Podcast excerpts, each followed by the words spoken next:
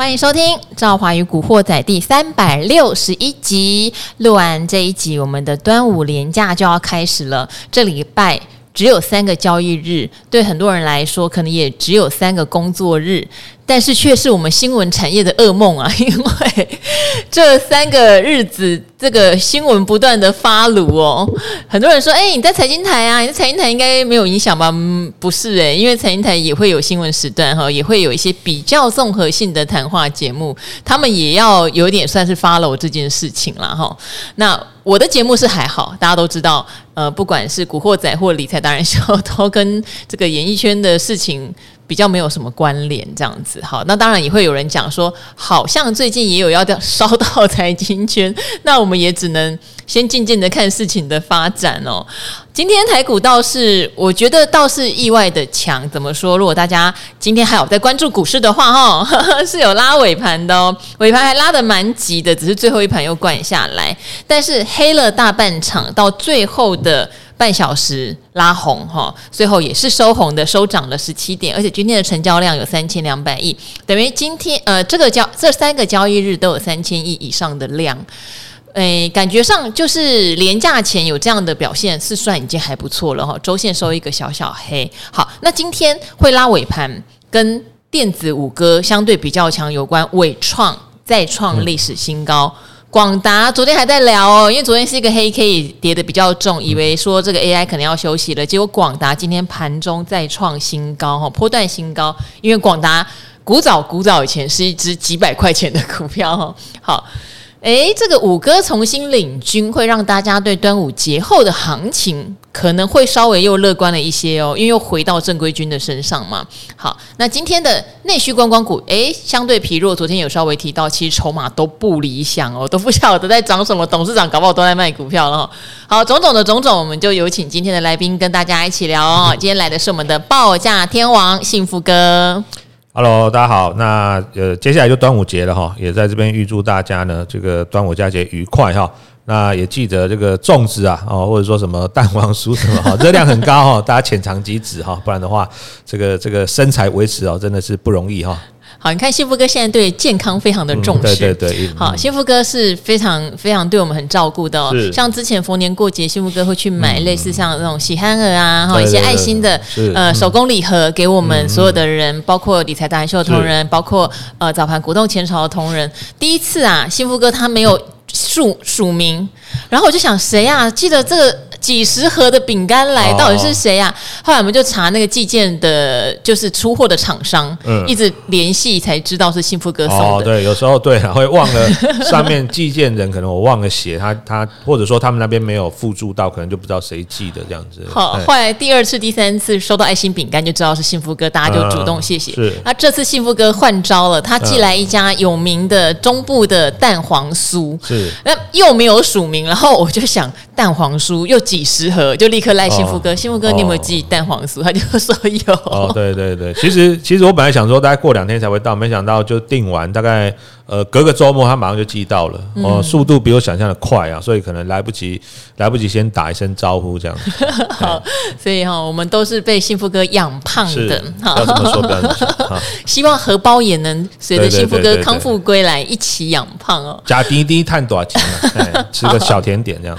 好，那这边的话，幸福哥可不可以可不可以先帮我们观察哈？因为呃，我们先回到你报价天王的身份，但是说实话，今年原物料。以报价来看，实在是一个没有戏唱的一年哦。像中钢前两天有公布这个内销的盘价，和是缓跌的一个状态。大家知道，原物料报价如果是在跌，大部分来说就几乎没有行情，除非有一些意外的事件哦。好，所以因为我知道大家都觉得科技股涨那么多了，哈，AI 带动的股票涨成这样，是不是看到有一些原物料低低的？呃，想要去换股，嗯、可是幸福哥这边看到报价是这样的情况，也许还是会叮咛，好像时候还不到，对不对？嗯，确实是这样了哈，因为今年，呃，我记得我上次来的时候有也是分享过一个算小故事或新闻啊，就是之前有人统计过今年的美股啊，哦，如果扣掉，比如说像 NVIDIA 啊。哦，Google 啦，或像 Meta 这几档大的这个电子股哈，大概七八档吧，还有像是这个呃微软 Microsoft 哈，大概把这七八档大型的电子龙头股拿掉之后，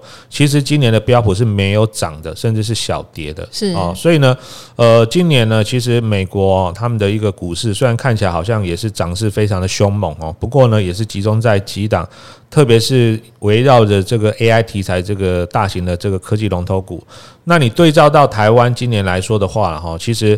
特别是以电子产业来说的话，也是这样的情况哦。很多过去这个长期大家认为哦，这个大牛的广达啦、伟创啊，哇，今年都是涨到大家。不要不要的哈，不要说一般投资人，甚至包括我们在市场这么久十几年、二十年的时间，也很少看到在比如说短短在三个月、半年之内哈，这些呃过去大家印象当中的龙头哦大牛股呢，会一下子涨幅这么大哈。那至于说原物料是这样子了哈，原物料这个它是一个也是算是一种景气循环股啊。那景气循环股它有个特色就是呃来去一阵风啊哦。如果说两年前哈，如果你没有做到。比如说像是钢铁啦，或塑化，甚至包括像航运哈那一波，其实如果大家有兴趣哈，去回想两年前这个时间点，也是差不多这个时间点，从呃我记得是三四月、四五月之后，然后一路呢。狂飙到七八月，大概也是很快啊，在半年的时间里面哦，很多包括像是这个呃钢铁股哦，或者说那一段时间的这个长荣、阳明、万海哈，大概也是半年的时间，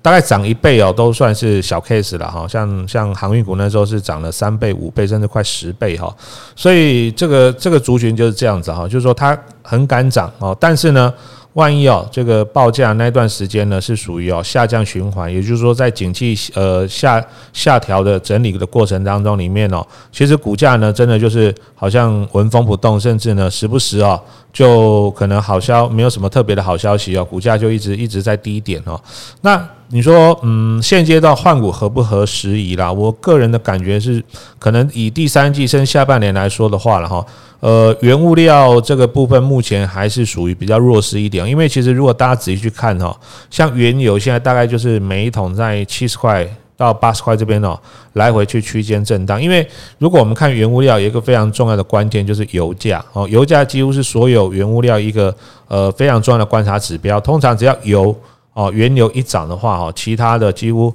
呃所有的原物料。大概八九成以上都会跟涨哦，所以我觉得，呃，接下来这一段时间，除非了哈，你可能是一个，比如说像两年甚至三年更长期的规划，有人就说啊，我一样存股啊，哦，像像我也不知道纬创存着存着变标股啊，说不定 说不定我中钢存着存着三年之后它也变标股也说不定了哈，所以如果说你有一个比较长线的规划，两年三年的话，那当然你说这个这个价位哈，可能大家都不想理它的时候，你买来放着。基本上，我想中钢也是不会 不会倒了哈，所以呢，你你如果说是有这样长期规划，也不见得说不行哈。但是如果说你是要在比如说呃未来一季甚至未来半年之内哈，要创造一个比较好的投资绩效的话，可能我是觉得原物料在这边我们似乎还没有看到一些哈比较偏呃正面或者说呢看到油价带动起来的讯号了，可能时机点哦还需要再等等。看明年如果说整个景气有慢慢呃就是全球的景气有慢慢恢复的话，看原物料这个部分有没有机会。顺势啊，也从低档开始翻扬哦。好，因为我知道有一些呃，我觉得算蛮聪明的投资人，现在已经开始会把一些比较高档的呃公司获利了结，想要转进那些还没有动的哈。不过原物料的行情，说实话，它就是一修也会修三年，但是一开张可能也会开张三年。对，像刚刚讲中钢，我还记得呃，我们公司有个非常高层的朋友哦，那时候中钢在钢铁人的那个时候不是大涨，他是存十年，当然可能股息没有算进来啦，存十年他才解套。好，好，但是解套呢？人就是这样，一解套就卖了，所以后来那时候中钢一直涨上去的时候，它有点扼腕，因为没有卖，可能真的是可以多赚七八十趴。是，对，好，但是这个故事告诉我们说。因为像这种公司都是大到不能倒，原物料很多的大厂都大到不能倒，嗯、那可能就是熬久了有机会。是，但重点就是在有没有持续低档的时候买进，然后也就是说，像今年并不是说这些原物料龙头股都不能买，只是买了你可能要有长期抗战的打算。然后呢，呃，别的东西在喷在涨，它不涨，搞不好还继续小跌的时候，心情能够不受影响，知道自己在做一个很长线的布局，我觉得这样子的话是可以考量。哈，对，买任何东西可能都要先有心理准备，它的特质是长怎样哈。好，那这个是在云物料的部分，但是另外一个跟报价有关的，嗯、最近表现就很亮眼喽，就是面板哦，而且记忆体跟面板，我们常常讲双低双低哈，有像之前杜金龙大师都说叫双 death，就是双不好的 death 死掉，对，好。其实记忆体的报价并没有明显的上涨，面板看起来是有微幅的上涨，三趴四趴的涨。对，那到底现在是不是面板叫做脱离景气循环要往上了？记忆体的话有没有可能？哦，就是反而等它涨的时候，股价涨完了呢？因为有些记忆体涨不少诶、欸嗯。呃，其实以电子股来说哈，面板跟记忆体呢这两个族群哦，算是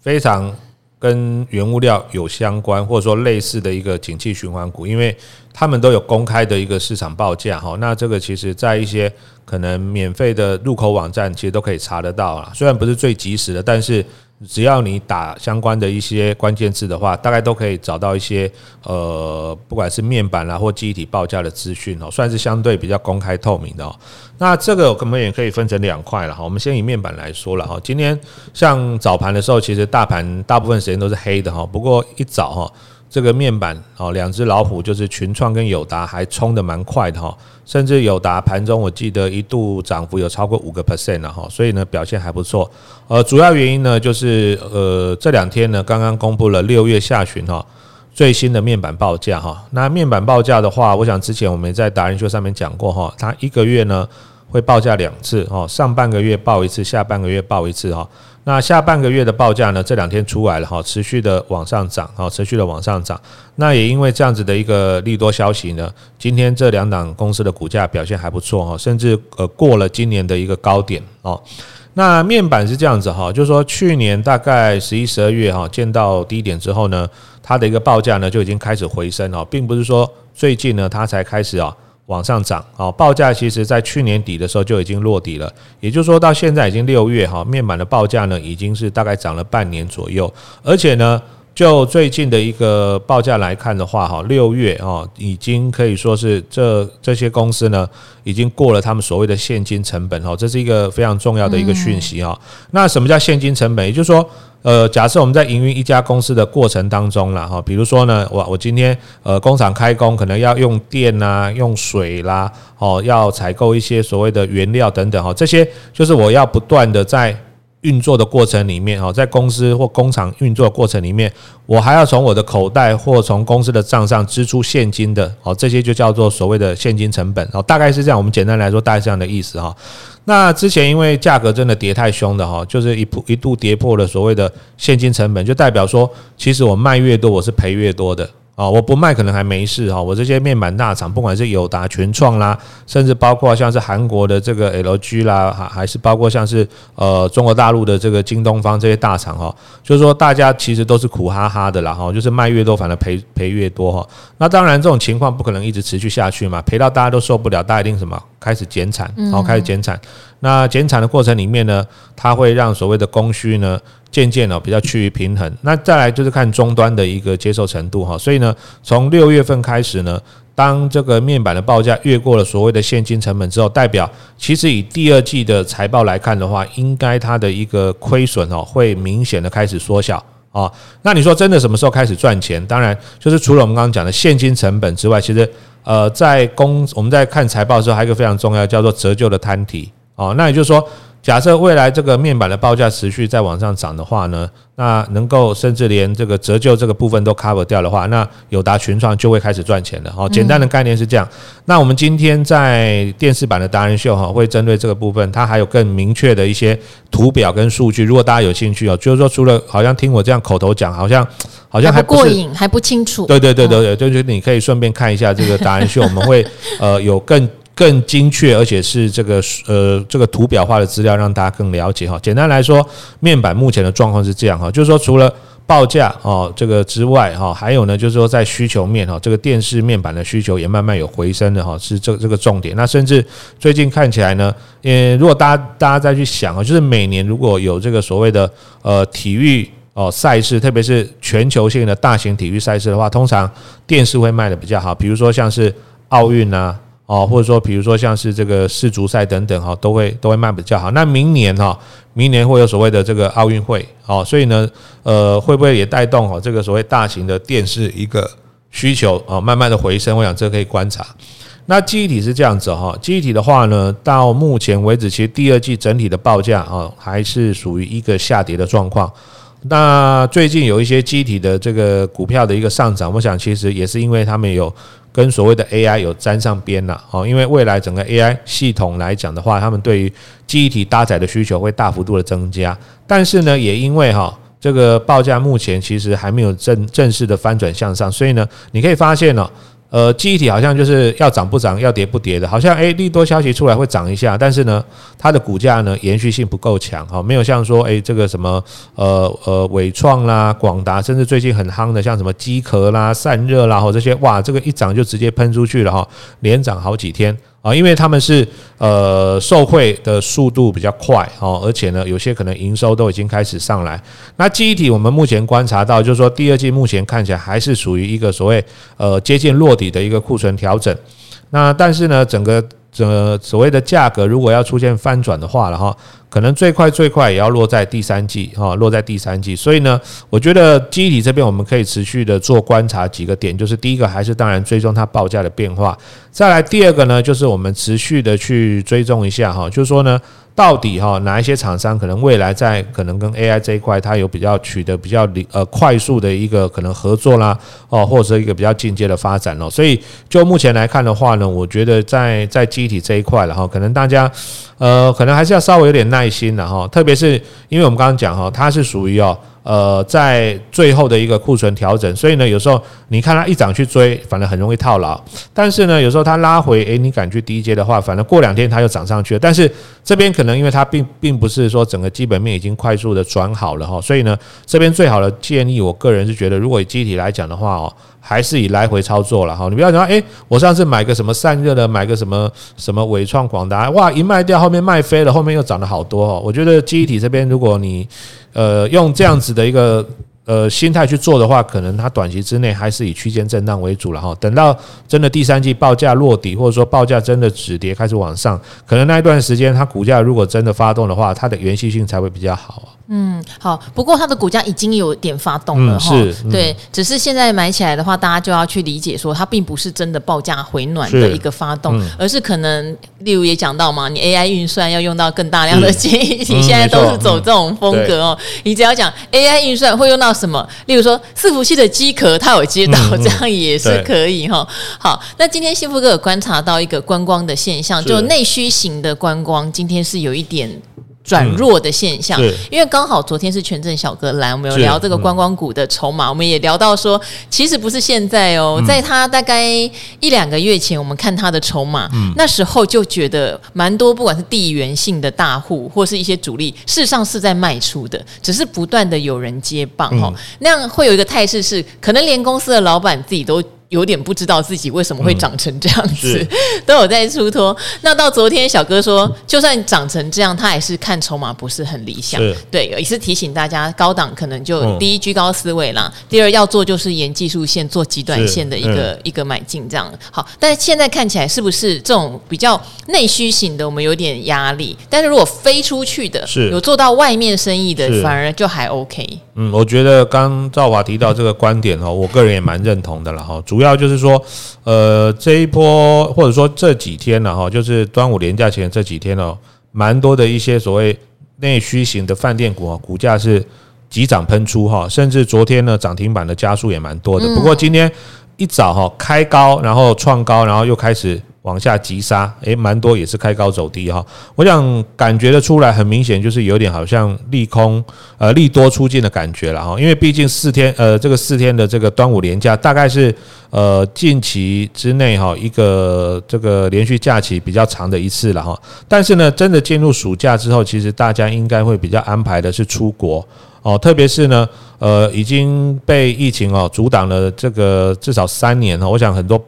爸爸妈妈了哈，会趁这个暑假的机会啊，呃带小朋友出国哈，或者说一些安排活动哦，因为呃如果说中间的一段时间，然后你说呃小朋友还要上课啦，要补习，然后你说安排出国可能比较不方便，所以比如说像这种呃这个连续三天或四天的这种连续假期，可能是在台湾哦这个旅行的几率比较高，所以呢饭店啊哦或者说一些所谓的观光设施啦，哦它受惠的机会会比较高，但是接下来就是进入暑假的旺季哦，所以是大家飞出去的几率是比较高，所以你今天发现，比如说像呃这几天强涨，比如说像那个云品饭店哦，那云品它这个也算是。呃，在台湾算是比较知名的哈星级的饭店哦，这个是算台泥转投资的事业哈。最近股价今天早上还创高，不过杀回来的速度也非常的快哈。它在在日月潭，其实如果大家有去玩的话，这个日月潭的云品饭店其实也还不错。那甚至还有包括像是那个呃六福哦，六福其实这两天股价也有创高，今天早上也是开高之后哇回回跌的几率也是杀得很快哦。所以我觉得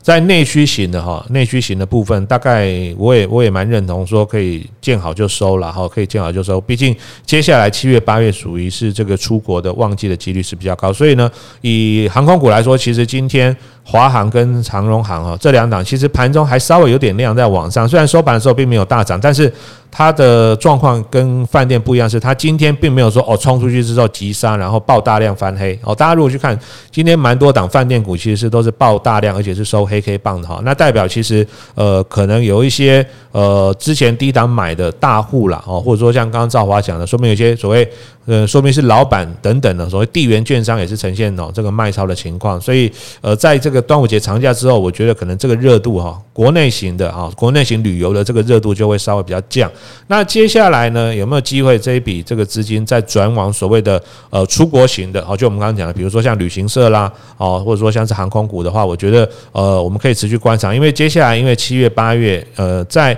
呃，目前可以可以追踪到的范围之内，其实这这些公司呢，应该了哈，它的营收 Y Y 成长的幅度呢，应该还是会非常亮眼哦。嗯，好，因为航空的话，大家可能有印象，就是以前幸福哥常常聊到，但它实在是太磨人了。对对对。好，到今年今年第一季，其实它都一直就是呈现股价不振的状态哈。我那时候还我记得还有跟大家聊到说，我会可能等一下第一季的季报，因为第一季报应该相当的是不错，然后第二季也是旺季嘛。不过我坦白。来讲，我个人就对他们那种上面那种层层卖压是觉得比较有压力的，因为股本大嘛。是哦，以前曾经爆天量，成交到一日一百万张哈，所以它的筹码相对之下是比较难锁住的。我觉得这个可能大家也要稍微有一点点认知。然后好，那最后的话，可不可以请幸福哥帮我们再分享一下？因为今天电子五哥类的，是尤其是伟创 大涨创高，真的很厉害耶。像广达今天盘中也算创高，有到一五三哈，它是破断新高。这个五。五哥今天表态在连假前，你觉得对于接下来要进入到所谓的下半年，它会不会是有一个领头宣示的意味？嗯，其实我觉得 AI 哦，从大概三月四月市场开始热度加温之后啊，这些个股其实波段的涨幅，坦白说真的都非常的多了。可是呢，如果我们回头再去对照哈，今年哈这个美股的领头羊 NVIDIA 来看的话，昨天其实美股是拉回的。但是 NVIDIA 还是大涨的，对，NVIDIA 是又涨了两趴多哈，所以呢，NVIDIA 创高呢，在我觉得带领这些台湾的哈这个 AI 概念股来讲的话，其实我就简单下一个结论了，只要 NVIDIA 没挂掉哈。那后面假设它时不时又给你突然来创个新高哈，台湾的这些 AI 概念股啊，不管是电子五哥啦，或其他的一些零组件，什么散热啦、机壳啦哈，像最近这两天那个做连做那个伺服器导轨的股票，什么川湖啦、哈南俊国际都开始大涨，对，就大家不断的再去找说，哎，还有什么是 AI 的哈，然后相关的，然后我们之前可能没有注意到啊，哇，然后可能接下来这个这个只要这个 AI 伺服器开始出货哈，这个也会受惠的，大家都是。都是都是要去找新的这个受惠股或之前忽略的受惠股哈，它不断的扩散，所以我简单下个结论，就我刚刚讲的，只要 NVIDIA 持续的强哈，或者说接下来呢，呃，我们现在知道消息，大概整体的供应链哦，比较大量的这个 AI 伺服器的出货，应该会落在第三季末到第四季初会开始，那那个时间点时间点，可能营收跟获利就会开始出来。第一个阶段当然现在是先涨题材啦。哦，很多你看，其实上半年呢，它的营收呢，Y Y 其实都是负的哦，可是股价却已经大涨了一大段。第一个阶段会反映题材哦，那在第二个阶段，可能比如说以第三季来看，诶，营收慢慢出来哦，获利数字也慢慢出来，可能到时候呢，市场就会开始去重新评估说，以你这样的营收跟获利，那我明年哦，大概可以给到几倍的本利比哈，就是它会是像是这个这个爬楼梯一样哈，一层一层往上堆哦，先看题材，后面看营收跟获利的这个成长性。那其实我觉得就像这个 NVIDIA 的这个总裁哈黄仁勋讲的哈，他三月的时候呢，他就讲说呢，现在是 AI 的所谓的 iPhone 时刻。那其实大家去想哈，当年这个 iPhone 刚推出的时候呢，很多人也是觉得说，呃，手机能够打电话，能够收简讯就好了，手机拿来上网好像。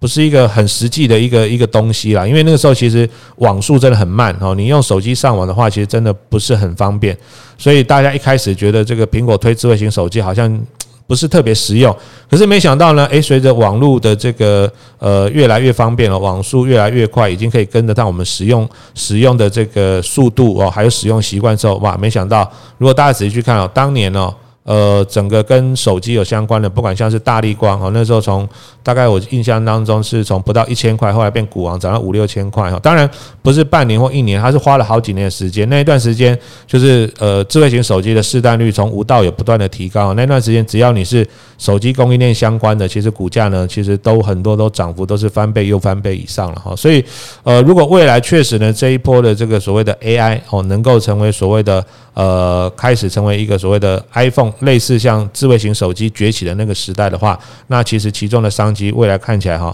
不只是下半年，可能延续到明年了，它的成长动能也还会非常的强哦。嗯，好，那这个对于五哥哈，这个未来前景是可期的。那刚好也有人问到其中一哥哈，问到的是宏基啊，那我念一下他的留言哦。他说他是从艾德恩那边得知我的频道，哎呦。为什么呢？好，不过他说被圈粉一年多，哎，对呀，一年多前艾德恩还蛮常来上达人秀，也蛮常来录古惑仔。今年呢，动能选股赚太饱了哈，他每天都忙着数钱跟操作都没有来，但我们还是私底下很常在互相赖互通有无的好朋友啦。他说。呃，一听他就叼住了哈，每天下班都会听哦。他说台股冲高时，我和各达人也是耳提面命，要大家小心一点哦。他说庆幸哦，这个万七时卖出一半入袋为安，如今剩下了宏基。那他看千张大户没有跑，投信也有进场，留着等除权息。没想到今天逛破月线，那应该是前两天的事情了啦，哈，因为他是礼拜一的留言，今天宏基又涨喽，呃，真的是尴尬的时间点，请问达人可否简单解答一下？呃，我不晓得你的解答是不是只说要不要留着等除权息？还是如何？因为听起来应该也是赚钱了啦。那他应该有一套自己的进出法则，例如破月线，很多人认为是转弱嘛，那就停利。而且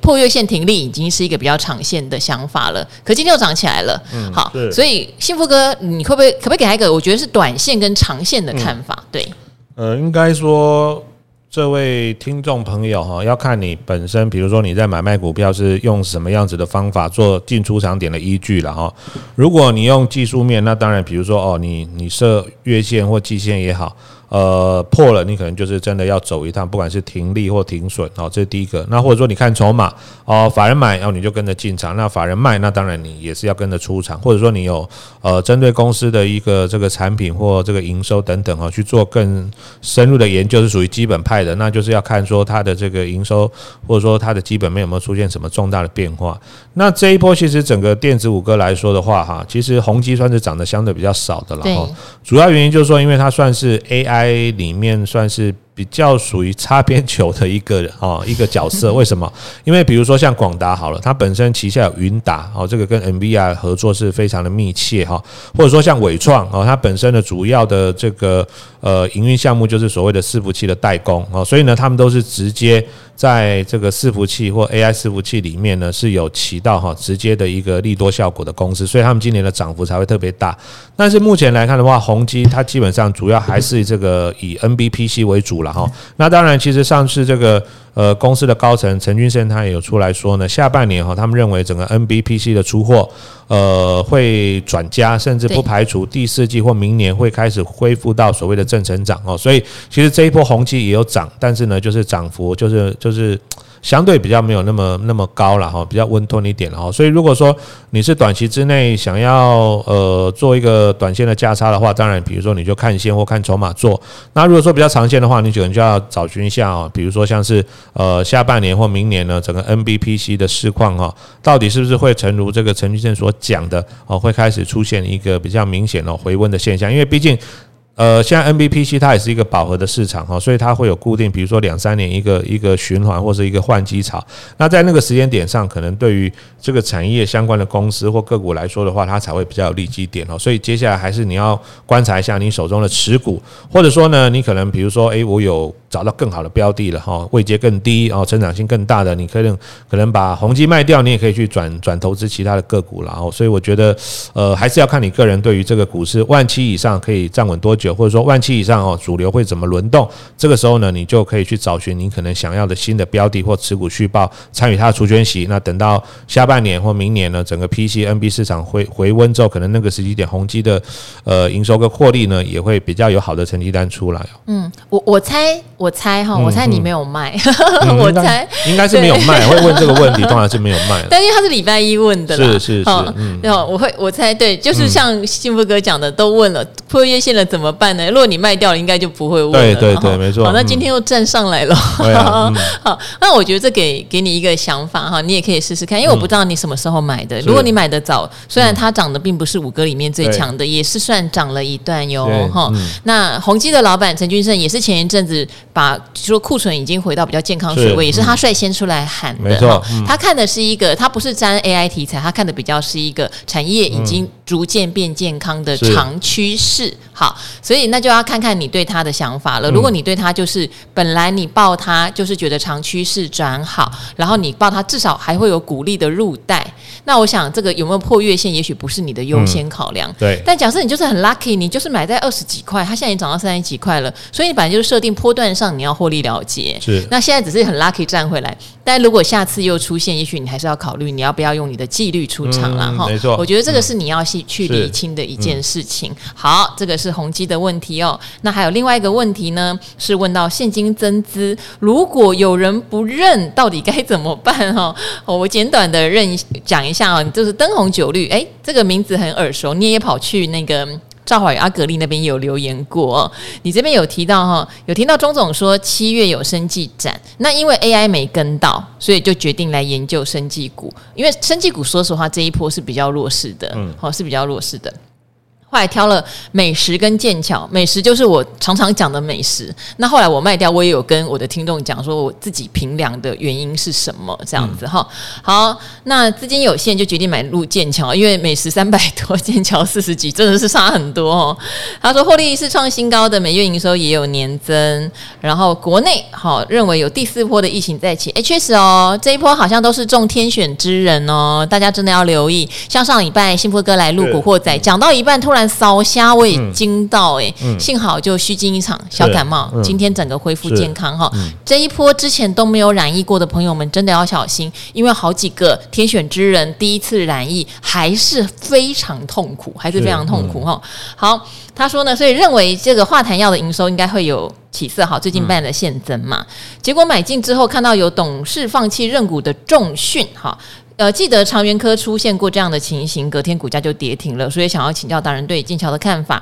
还有董事放弃认股，我们应该要怎么解读呢？那我查了一下新闻哦，剑桥是六月十六号的时候有发了一个新闻，是说有部分的股东哦有说要认现增，但钱没有到位，所以进行催款。大家催款有期限，催款期限其实是到七月中，还蛮久的哦。好，那今天好，刚好就在录音的今天下午两点，剑桥又发了一篇，是他们的催款已经全数到位了，等于这个现增他已经完成了哈。印象最深的我反而不是长源科，反而是阳明。阳明当时因为刚好从高峰跌下来，到了现增要缴款的时候，他已经跌破现增价，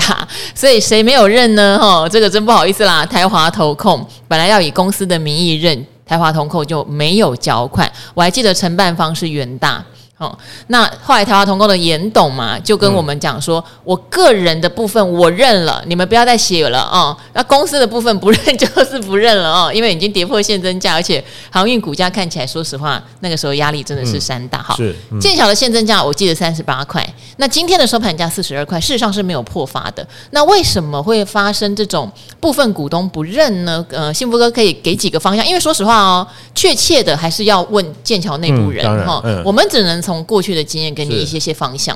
呃，确实哦，当然，如果大股东不认，有可能的，比如说像之前台华跟阳明的状况，可能就是呃跌破那个认购价嘛，这是第一个哈。在第二个，可能就是个别大股东他。财务上的规划了，可能说，诶，我最近刚好有笔资金，呃，比如说有什么其他方向的运用，我可能就这一次不认之类都有可能了哈。我觉得这个真的要问大股东本人才知道哈。但是至于说刚刚他提到哈，就是说，嗯，买这个生技股的原因了哈，我觉得，呃，你说每年的七月哈，就是生技月哈，会不会这个对生技股来讲会比较好？我觉得这个是有有有利可循的，就是每年哦。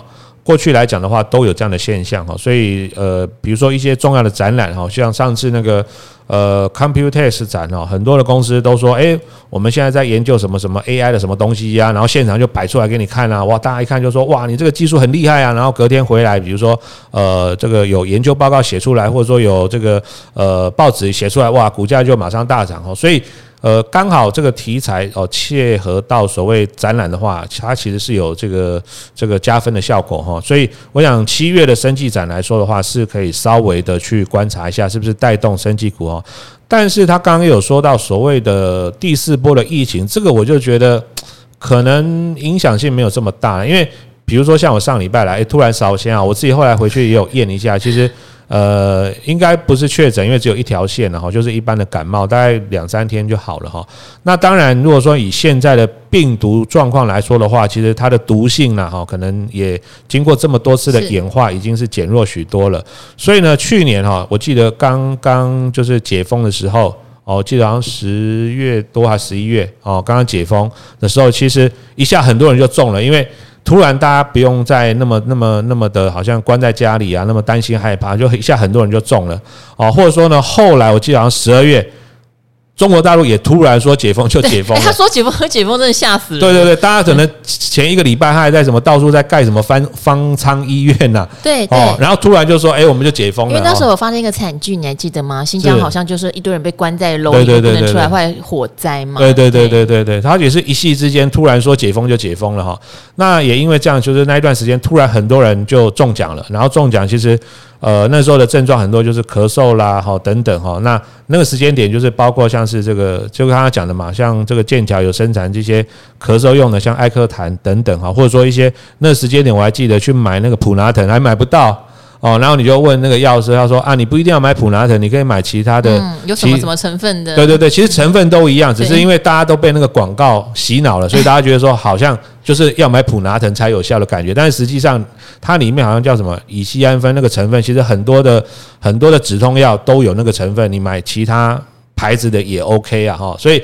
那一段时间可以说各大药局然后很多人是什么？抢了之后，哦，比如说寄到中国大陆去，说不定还有价差可以赚，或者说寄给在大陆的这个这个亲朋好友之类。所以那一段时间，很多很多药局也好，或者说很多诊所啦、各大医院都抢不到这个这个化痰药，甚至止痛药、哈退烧药等等。可是。呃，这个东西到目前来看，应该不会再有发生这个现象了啦哈，因为其实现在大家的生活已经都趋于正常，而且以下半年来说的话哈，特别是第四季，本来应该是感冒，因为冬天是感冒的旺季，所以通常那个感冒药啦，哦，这个这个这个止咳药啊、退烧药啦、止痛药啊，哦，第四季是冬天哦旺季。可是因为去年第四季哈，就是我们刚刚讲的，因为解封，剑桥那时候就是突然出货大增，那大家就想哈，每年就是最好的情况。爆发之后，可能隔年它衰退的几率就很大了哈，所以我觉得在这个位置上，你挑剑桥，我觉得它是一家好公司啦哈，就是说它出的药也都是我们平常日常生活需求，但是因为就是去年太好，今年特别是下半年进入第四季之后，可能它的成长动能有可能是趋缓，甚至转为衰退值，我觉得这个你要特别注意一下了哈。所以呢，呃，我觉得如果我们要买一个一个产业或个股，最好还是买它未来的成长性呢。虽然说 AI 这一波你之前没有搭上车哦，但是我觉得，呃，以目前的现况来说的话，或许啦哈，比如说七月八月，通常行情会因为大家暑假哈，会比较。呃，稍微冷淡或冷却的过程里面呢，你可以去找寻下半年成长动能比较强的公司哦，去做一个换股。那至于说呢，呃，生技股，我觉得还是要看它的个别，因为生技股的范围非常大，然后有新药的啦，然后有什么学名药的啦，哦，甚至还有做什么医材啦等等，哦，范围非常的大哈。我觉得你可以持续的观察，除了营收的变化之外，还有它下半年的成长性。我觉得这样子可能对你在选股上会。比较有，因为你用的方法是属于，我觉得是上一次股价大涨的原因，就是疫情，好，好，你说第四波，那之前第一波、第二波、第三波，它可能都有受惠，可是到现在这个疫情，我讲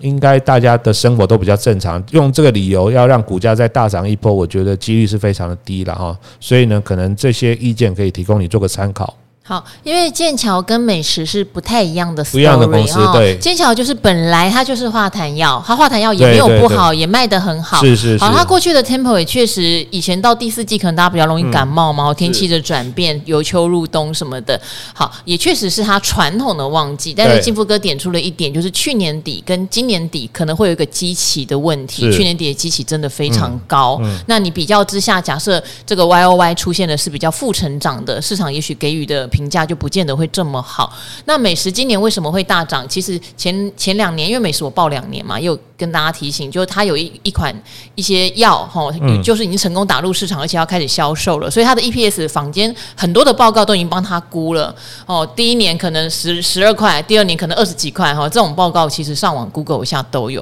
所以它属于一个药开始卖的大成长股，好，而不是原本的药呃有需求的那样的股票这样子。两个的特性。比较不一样，对对对。那剑桥在过去我们会比较比较把它视为，例如说学名药或者是这种稳定用药的的的存股标的。说实话是这样子哈，所以如果你是希望抓它的波段，也许在题材上面，目前我们还看不出什么眉目来。嗯，当然，假设真的这个疫情又重新受到重视，然后又风起云涌，它可能题材上有搭上，那就是另外一个 story 了。是，只是短线上，我们目前除了生技展之外，呃，它自己本身这个在疫情上面的这个题材，我们比较秀不出来。嗯，好，那至于为什么有些股东会放弃认购，这个理由就当然很多。呃，我也我我也。只能说，你当初说要认，你没认，嗯、对我来说确实是一个比较负面表列。是，无论如何，我不可能正面表列嘛。是无论如何不可能，嗯、除非是我不认，我要让给更想认的人，哦，他们抢着认，那是另外一回事。嗯、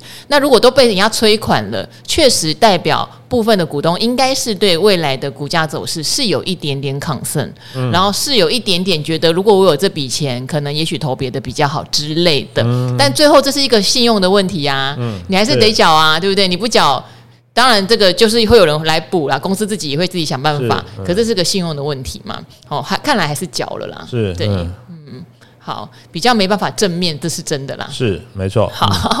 好，那今天呢，在廉价的前夕，很谢谢幸福哥哈，我们也顺便回答了听众朋友的问题。那廉价过后哈，希望今天我们看到这个伟创、广达哈，不要是昙花一现啦，嗯、还是引领着这个下半年。我想说，科技股不管它是回温或是有新题材，尤其是旺季要来了啊，嗯、旺季要来了，能不能真的旺季看到好消息？我想这个是我们最关注的一件事情。当然，这边还是不免俗的提醒，已经都万期以上了。如果旺季没有那么多的好消息，我们也要格外的注意啦。吼，好，那今天谢谢木哥，也跟我们古惑仔的朋友们说拜拜喽。好，大家这个端午节快乐，我们下次见，年假愉快，嗯、拜拜，拜拜。